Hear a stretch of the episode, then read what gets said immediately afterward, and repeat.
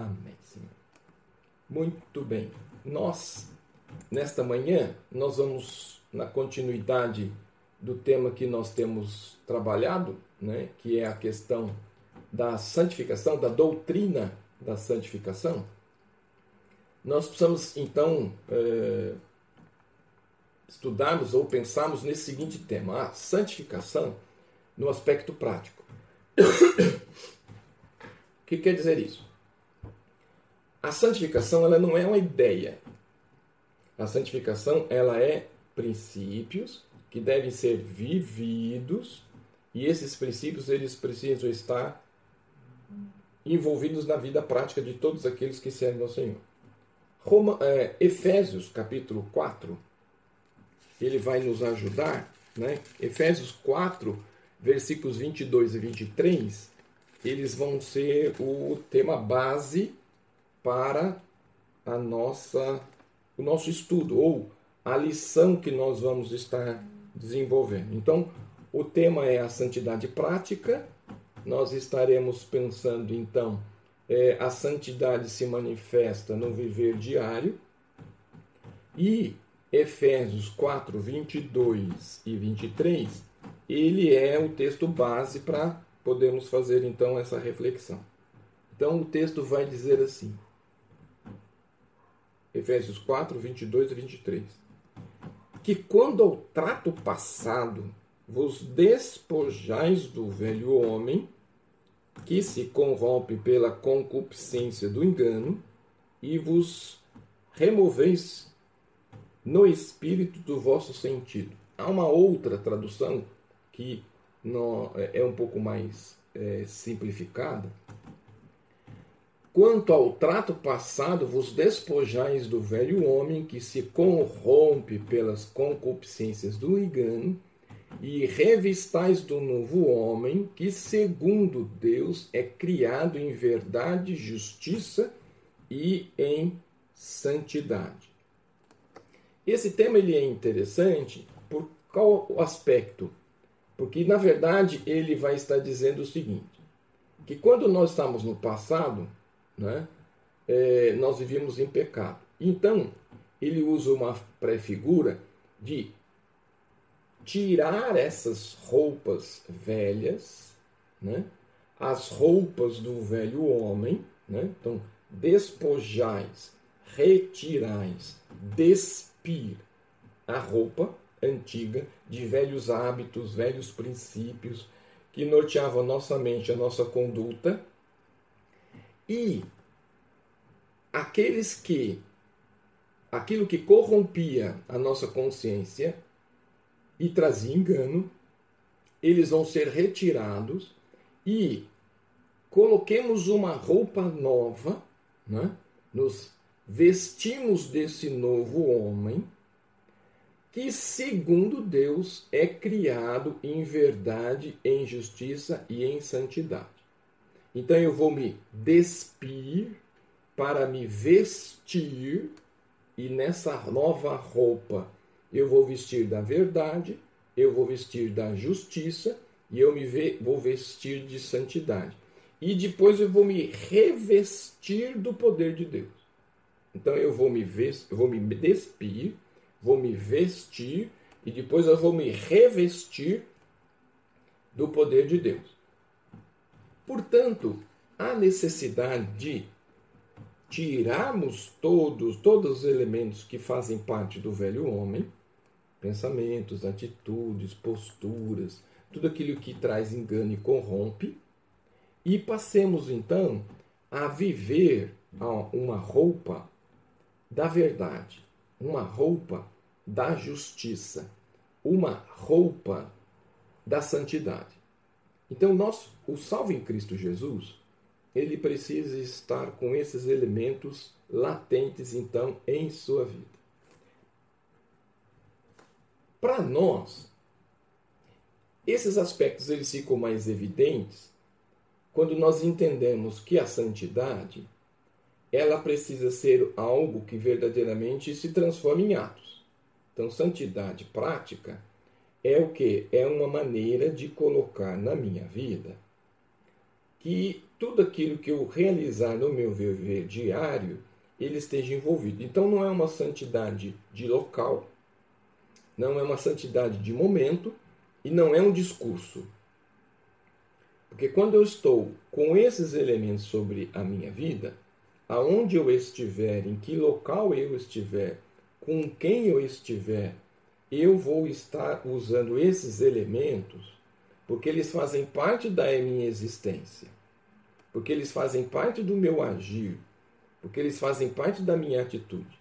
Então, uma das coisas importantes entender que há várias questões que fazem parte, então, deste trato, né, ou dessa abordagem, ou dessa maneira de nós entendermos a santidade e como fazer com que essa santidade ela possa estar é, enraizada a fim de que as minhas atitudes práticas elas possam refletir não apenas em palavras, mas também com tudo aquilo que nós estamos dizendo e vivendo. Então, a atitude unificada à questão da prática vai dizer verdadeiramente quem nós somos, né? não aquilo que gostaríamos de ser. Uma das questões importantes que eu e você precisamos ter em mente né? nessa questão de vida cristã, nessa questão de um viver cada dia mais firmado na prática de uma vida cristã, é que a vida que nós temos, ela precisa estar pautada a princípios. Né? Então, é, que, que, elementos são esses que vão nos ajudar é, a fazer com que a nossa santidade ela não seja um discurso, mas sim um elemento prático? A fim de que a minha natureza, as minhas ações, elas possam estar fazendo com que realmente as pessoas possam ver que há uma santidade nesse meu viver. Para isso, nós precisamos relembrar algumas questões relativos à questão do fruto do Espírito, lá em Gálatas, capítulo 5, versículos 22 e 23. Esse texto ele é importante porque ele precisa estar evidenciado na nossa vida, né? e ele precisa então ser interiorizado. Na santidade prática, né? naquilo que ela vai se transformar em realidade, eu preciso entender então que esses elementos do fruto do Espírito eles precisam estar é, agindo e reagindo no meu viver. Então eu preciso saber que o amor ele tem uma atitude profunda. Eu preciso saber que a minha vida está cheia de alegria. Eu preciso saber que a paz, que excede todo entendimento, ele atua no meu coração. A longanimidade ela está presente, a benignidade, a bondade, a fidelidade, a mansidão e o domínio próprio. Eles então agem então, esses nove elementos, esses nove, essas nove virtudes que compõem o fruto do Espírito, elas são aspectos práticos. Práticos na pessoa que serve ao Senhor Jesus. E são claramente manifestados no decorrer do nosso agir.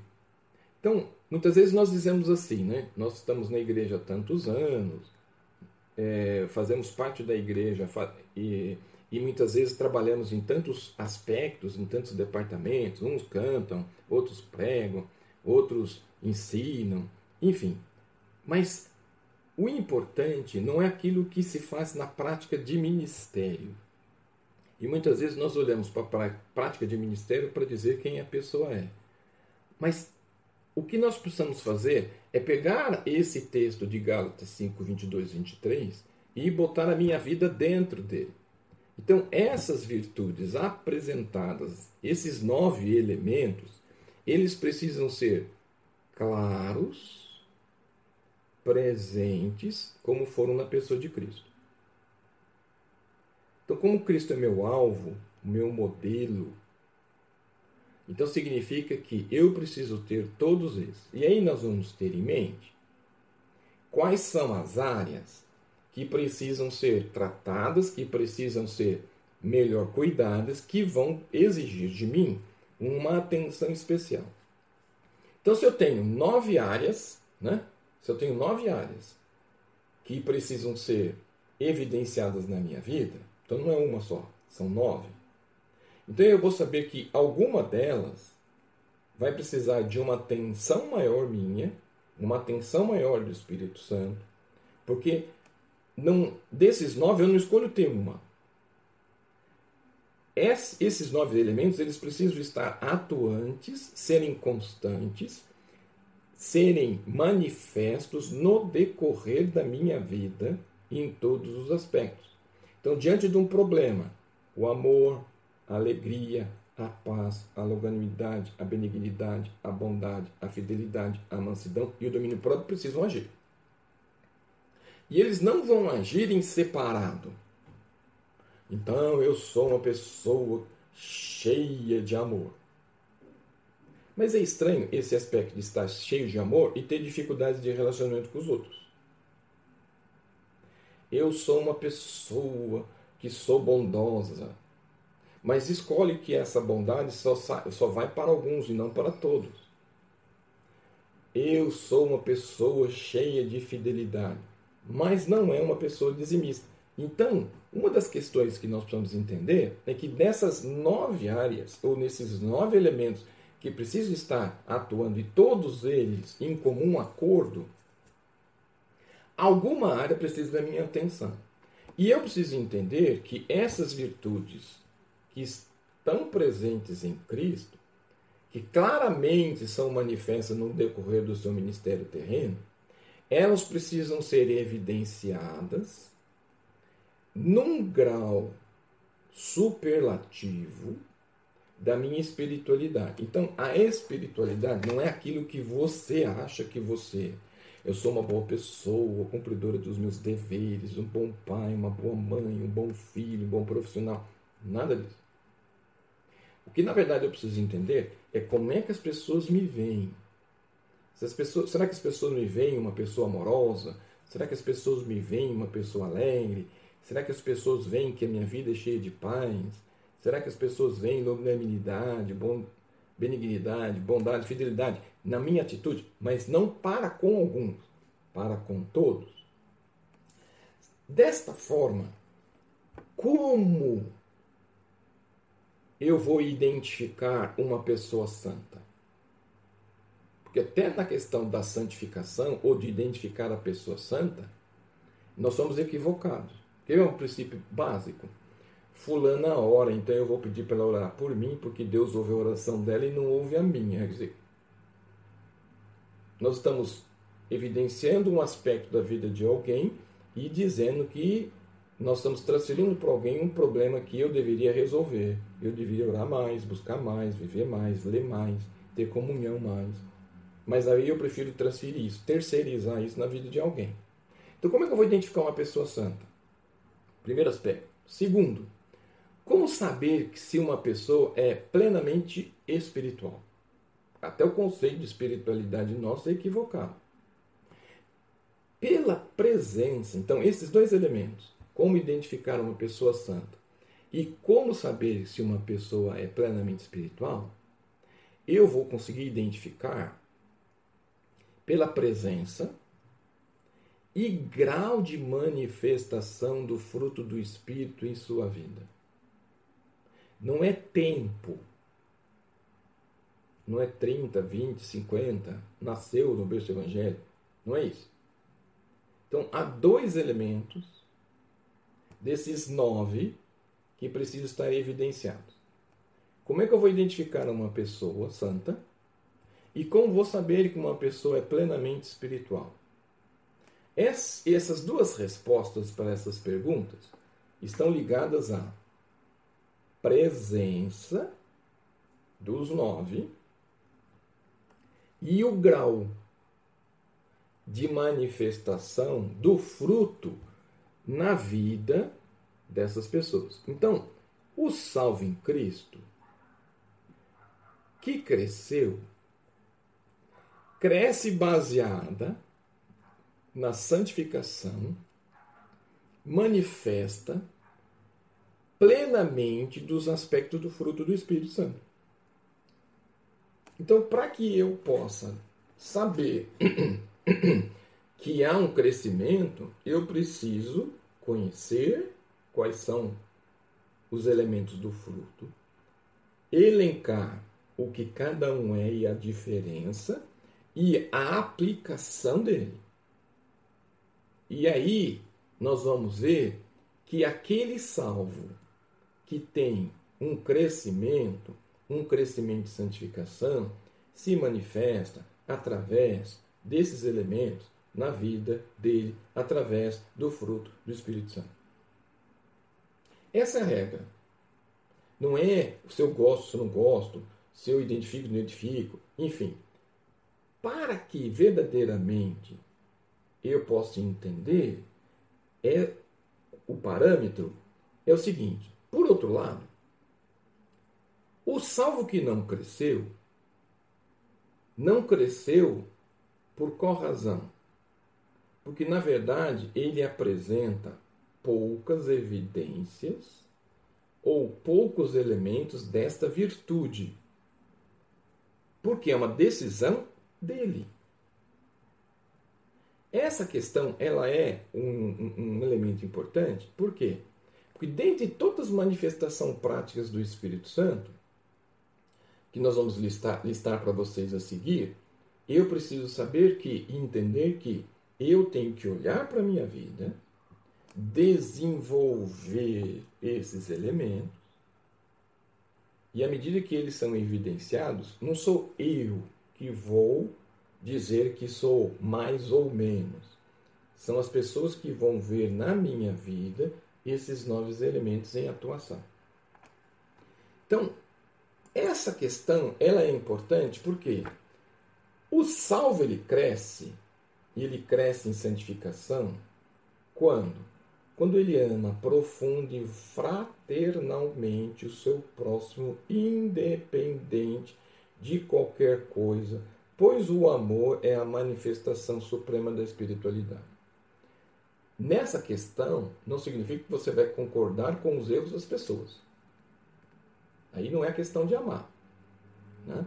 Então, quando a pessoa erra, nós temos que ir até ela com amor, adverti-las, e à medida que nós advertimos essas pessoas em amor, nós vamos então demonstrando o fruto do Espírito em evidência em minha vida.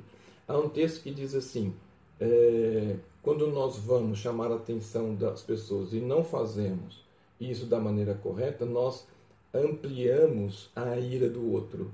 Né? Então a palavra dura suscita a ira, mas a palavra branda desvia o que? O furor. Então uma das questões que nós precisamos entender como salvos em Cristo é que o salvo que cresce é o salvo que verdadeiramente tem uma profunda e fraternal é, ação de amor sobre a sua vida espiritual. Então, a minha pergunta para você nesse instante é: como é que está a sua relação de amor? Essa relação de amor, ele é o start para que os outros elementos eles possam acontecer. Então, o salve em Cristo, ele faz ao próximo, ele faz à pessoa ou aquele alguém aquilo que ele gostaria que esse próximo lhe fizesse. Né? Então, uma, existe uma correlação. Né? Você tem que fazer e buscar fazer o seu melhor, independente de circunstâncias ou qualquer outra, outro fato. Lucas, capítulo 6, versículo 31, vai nos ajudar. Lucas, capítulo 6, versículos de 31, eles vão nos ajudar a alguns elementos importantes. Abra sua Bíblia e dê uma olhadinha lá. Lucas, capítulo 6, versículo de número 31. E como vos quereis que os homens vos façam, da mesma maneira fazei-lhes vós também. Então, primeiro princípio.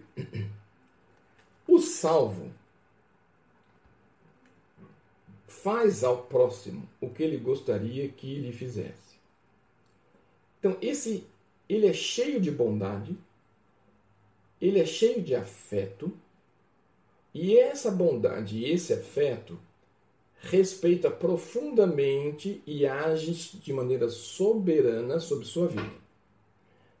Jesus é o nosso exemplo e ele vai nos mostrar como é amar e, na verdade, como ele mostra todos esses elementos do amar ou da profundidade do amar.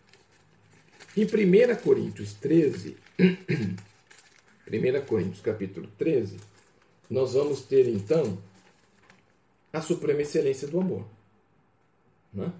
Então, ainda que eu andasse falando a língua dos homens, dos anjos, e não tivesse amor, então seria o quê? Seria como um sino que soa, né? ou como um sino que retine. E aí ele vai elencar todos os elementos relacionados como eu devo tratar o outro. Uma das coisas interessantes e importantes é a Bíblia nos dá todos os referenciais necessários para que eu possa fazer e quando alguém perguntar, eu não sei como fazer, ele vai dar a regra de como fazer. E 1 Coríntios 13 é esse elemento. Então ele vai nos mostrar como o amor ele tem que ser. Ainda que eu tivesse o dom de profecia e conhecimento de todos os mistérios e toda a ciência, ainda que tivesse toda a fé, de maneira tal que transportasse os montes e não tivesse amor, não valeria, valeria nada. Ainda que de, distribuísse toda a minha fortuna para sustento dos pobres, ainda que entregasse o meu corpo para ser queimado e não tivesse amor, nada disso me aproveitaria. O amor é, é o que, que é o amor? Aí ele vai definir. O amor é sofredor, benigno, o amor não é invejoso, o amor não trata com leviandade, o amor não se ensoberbece, não se porta com indecência, não busca os seus interesses, não se irrita, não suspeita mal. Não folga com injustiça, mas folga com a verdade. Tudo sofre, tudo crê, tudo espera, tudo suporta. O amor nunca falha. Mas havendo profecias serão aniquilados, havendo línguas cessarão, havendo ciência desaparecerá. Porque em parte conhecemos e em parte profetizamos. Mas quando vier o que é perfeito, então o que o é, em parte, será aniquilado. Quando eu era menino, falava como menino, sentia como menino, discorria como menino. Mas logo que cheguei a ser homem, acabei com as coisas de menino.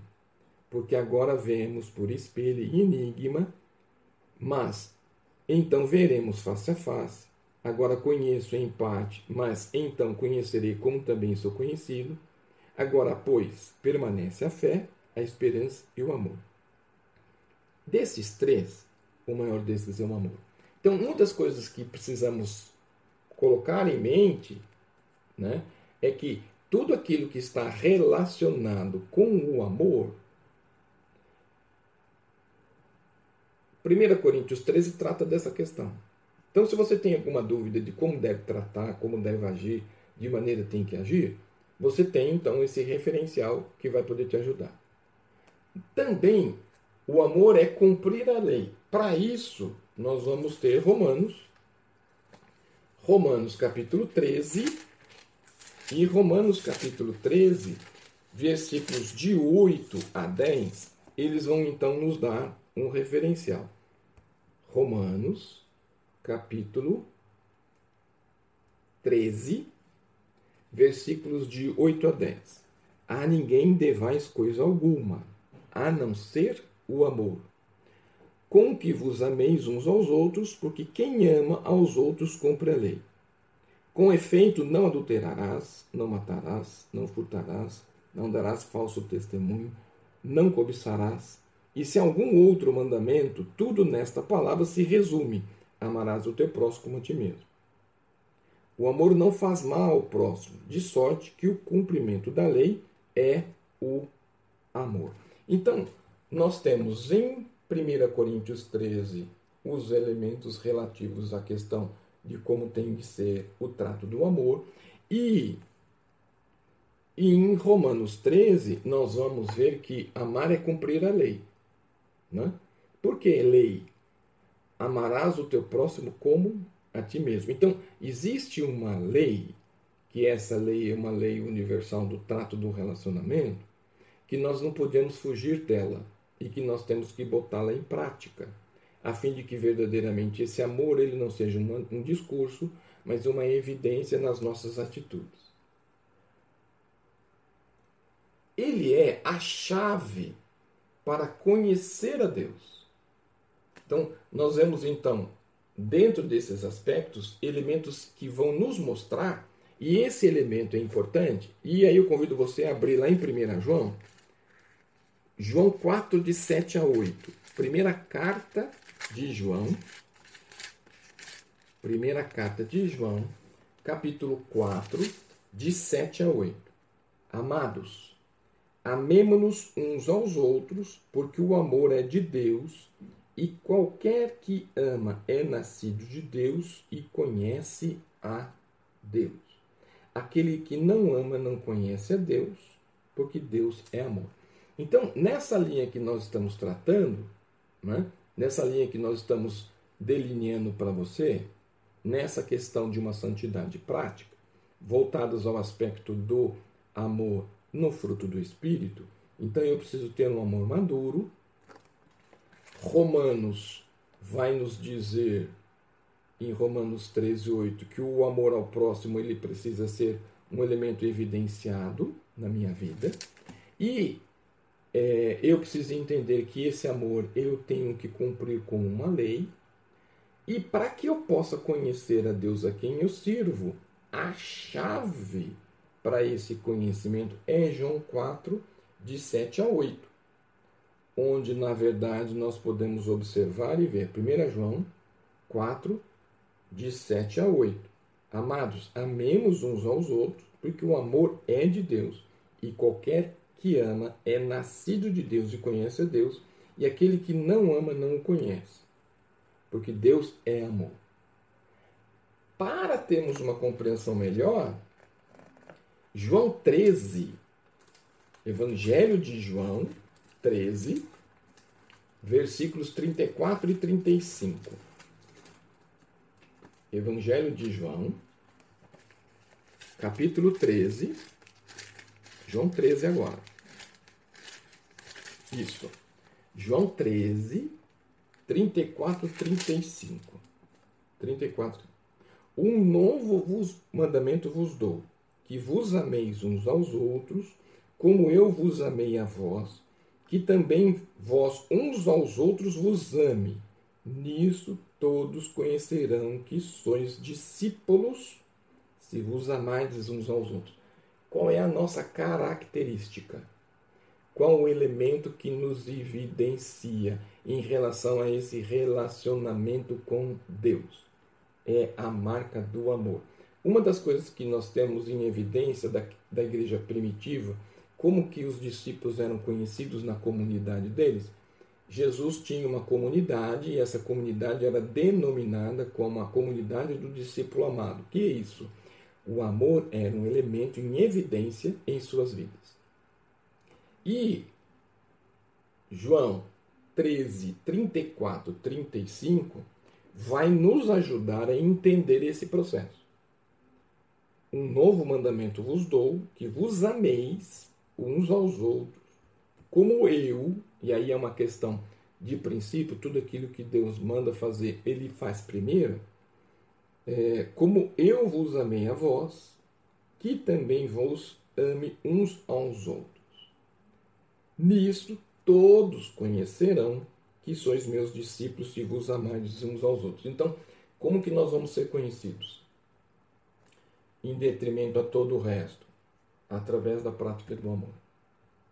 Então, a maior evidência, ou a primeira evidência, nós precisamos ser uma comunidade que ame. Ame uns aos outros. Nesse amor não cabe, não cabe fala mal um do outro, fala mal da igreja que você serve. Por quê? Porque na verdade significa que é, existe uma dificuldade nessa relação de amor. Dentro desse conceito, nós precisamos entender que esse amor é a evidência, é a nossa carta de apresentação. Quando muitas vezes alguém encontra um outro que não conhece, as pessoas têm uma tendência de entregar um cartão. Naquele cartão existe um aspecto reduzido daquilo que a pessoa é ou daquilo que a pessoa faz. Então, a minha colocação é: qual é o nosso cartão de visita? as pessoas conseguem enxergar em nós, nas nossas atitudes, na nossa maneira de ser, no nosso jeito, que nós somos realmente de Deus. E como é que as pessoas vão saber que nós somos de Deus? Quando nós somos evidenciados através do amor. Não aquilo que eu digo, mas aquilo que as pessoas veem. Então, um salvo que cresce em santificação é um salvo alegre. Segundo aspecto importante. Então, uma das coisas que mais a gente verifica é pessoas que reclamam, nada dá bom, nada dá certo, tudo com ele acontece, não existe uma gratidão, não existe uma alegria, até o rosto dele é descaído por causa disso. Então, aqueles que amam, por mais dificuldades que existem, eles vão ter um sentimento de alegria maior do que a circunstância pelo qual ele está vivendo. Então significa que isto não se refere a uma pessoa sorridente o tempo todo. Não é isso que eu estou dizendo. Mas sim se refere a uma pessoa que, embora existam dificuldades, ela tem o quê? Uma visão da vida, uma, um olhar para o mundo num aspecto positivo. Há muitos incrédulos que procedem desse jeito. Vive dificuldade, vive problemas, mas ele tem uma motivação, uma alegria, uma visão positiva da circunstância. Mas se nós olharmos para nós, muitas vezes as pessoas têm um olhar negativo da realidade que ele está vivendo ou por aquela fase que ele está passando. É como se de repente ele perdesse a visão do reino e vivesse só a realidade daquela circunstância pelo qual ele está passando. Isso a gente precisa ter em mente. Por quê? Porque, embora existam circunstâncias difíceis, eu não posso perder a minha alegria, porque essa alegria ela não é circunstancial, ela não é uma alegria voltada a aspectos materiais, mas é uma alegria interior que independe da circunstância externa e dos momentos de tristeza que invariavelmente vão acontecer. E aí eu gosto é, de viver e viver o que? A santificação no Senhor, porque a santificação do Senhor me dá o referencial necessário, a visão necessária para enxergar que aquele momento que eu estou passando é um período, porque aquilo que eu tenho é maior que aquela circunstância. Aquele que tem uma visão equivocada, ele acha que a vida dele é só aquilo. Não existe outro, outra circunstância, outro motivo, outra esperança. Então nós, como salvos, precisamos amar, nós, como salvos, precisamos ser alegres, né? E essa alegria ela precisa ser verdadeira e precisa ser prática. Tá difícil? Tá, mas vamos vencer. Um olhar positivo. Tá difícil? Tá. Mas a presença do Senhor está conosco. conosco. Significa o quê? Que as evidências são reais, mas o sentimento nos move que aquilo que estamos passando não é um elemento que vai moldar aquilo que somos. Então, o salvo que cresce em santificação é um salvo que sente o quê? Sente paz. Então, eu tenho um amor, eu tenho uma visão real, né? maior do que aquela circunstância, e eu tenho o quê? No meu coração, um sentimento de paz. E aí, que paz é essa? É uma paz serena, é uma paz profunda, que facilmente é percebida com quem vive com ele. Então vamos pensar o seguinte: todos nós passamos por adversidade e dificuldades. E aí as pessoas ficam olhando como é que nós passamos por adversidades, como é que nós passamos pelas dificuldades que a vida tem. E muitas vezes nós passamos, ao invés de anunciando Jesus, dando todo referencial para o indivíduo não crer naquilo que eu creio. Por que razão? Porque a partir do momento que passamos a viver uma circunstância de dificuldade, Parece que a primeira coisa que pula dessa caminhada nossa é a nossa paz. Por quê? Porque paz ela precisa ser serena. A paz ela precisa ser profunda, ela não pode ser superficial. Ela tem que ter raiz. Ela precisa ser percebida. Ela precisa, precisa ser percebida com aqueles que estão à nossa volta. Então, essa paz independe das circunstâncias, assim como também a alegria. Então, você vai visitar um doente, ele está alegre. Por quê? Não é a doença que vai remover dele a alegria. A doença, ela está presente. A doença tem trazido dificuldades. Mas a doença não vai remover dele a alegria e não vai remover daquele coração a paz. E aí é uma coisa interessante, por quê? Porque além dela ser serena, além dela ser profunda, as pessoas vão conseguir enxergar essa paz em evidência na vida dele, independente da circunstância. E aí eu lembro de um corinho né, antigo, e algumas pessoas vão lembrar comigo, que dizia assim, ó, é, essa paz que eu sinto em minha alma não é porque tudo me vai bem. Essa paz que sinto em minha alma é porque eu amo ao meu Senhor. Essa paz é uma atitude de serenidade, tranquilidade, de que quem tem uma relação íntima e harmoniosa com Deus. Então, o que, que a gente cantava né, no meu tempo de, de juventude? Essa paz que sinto em minha alma não é porque tudo me vai bem. Então, paz não tem nada a ver com o momento que eu estou vivendo. Né?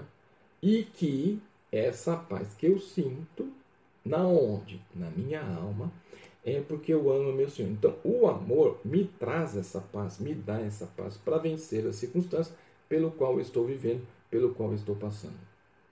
Essas evidências, elas são reais, essas evidências, elas são é, profundas e essas evidências vão nos ajudar a resistir toda e qualquer dificuldade. E elas precisam ser o quê? Uma santidade prática. Porque todos nós vamos passar por dificuldades, todos nós vamos passar por enfermidades, todos nós vamos passar por circunstâncias, mas como que nós vamos ver? Porque as pessoas estão de olho naquilo que estamos vivendo e passando. E aí como que nós resolvemos isso, tratamos isso, lidamos isso para alguém?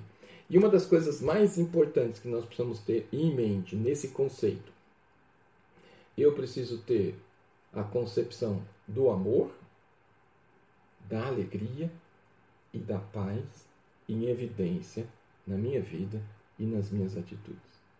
Isso demonstra o agir de Deus sobre minha vida. Então, uma das coisas que você precisa ter em mente na sua vida é que o fruto do Espírito ele precisa estar atuante no seu viver.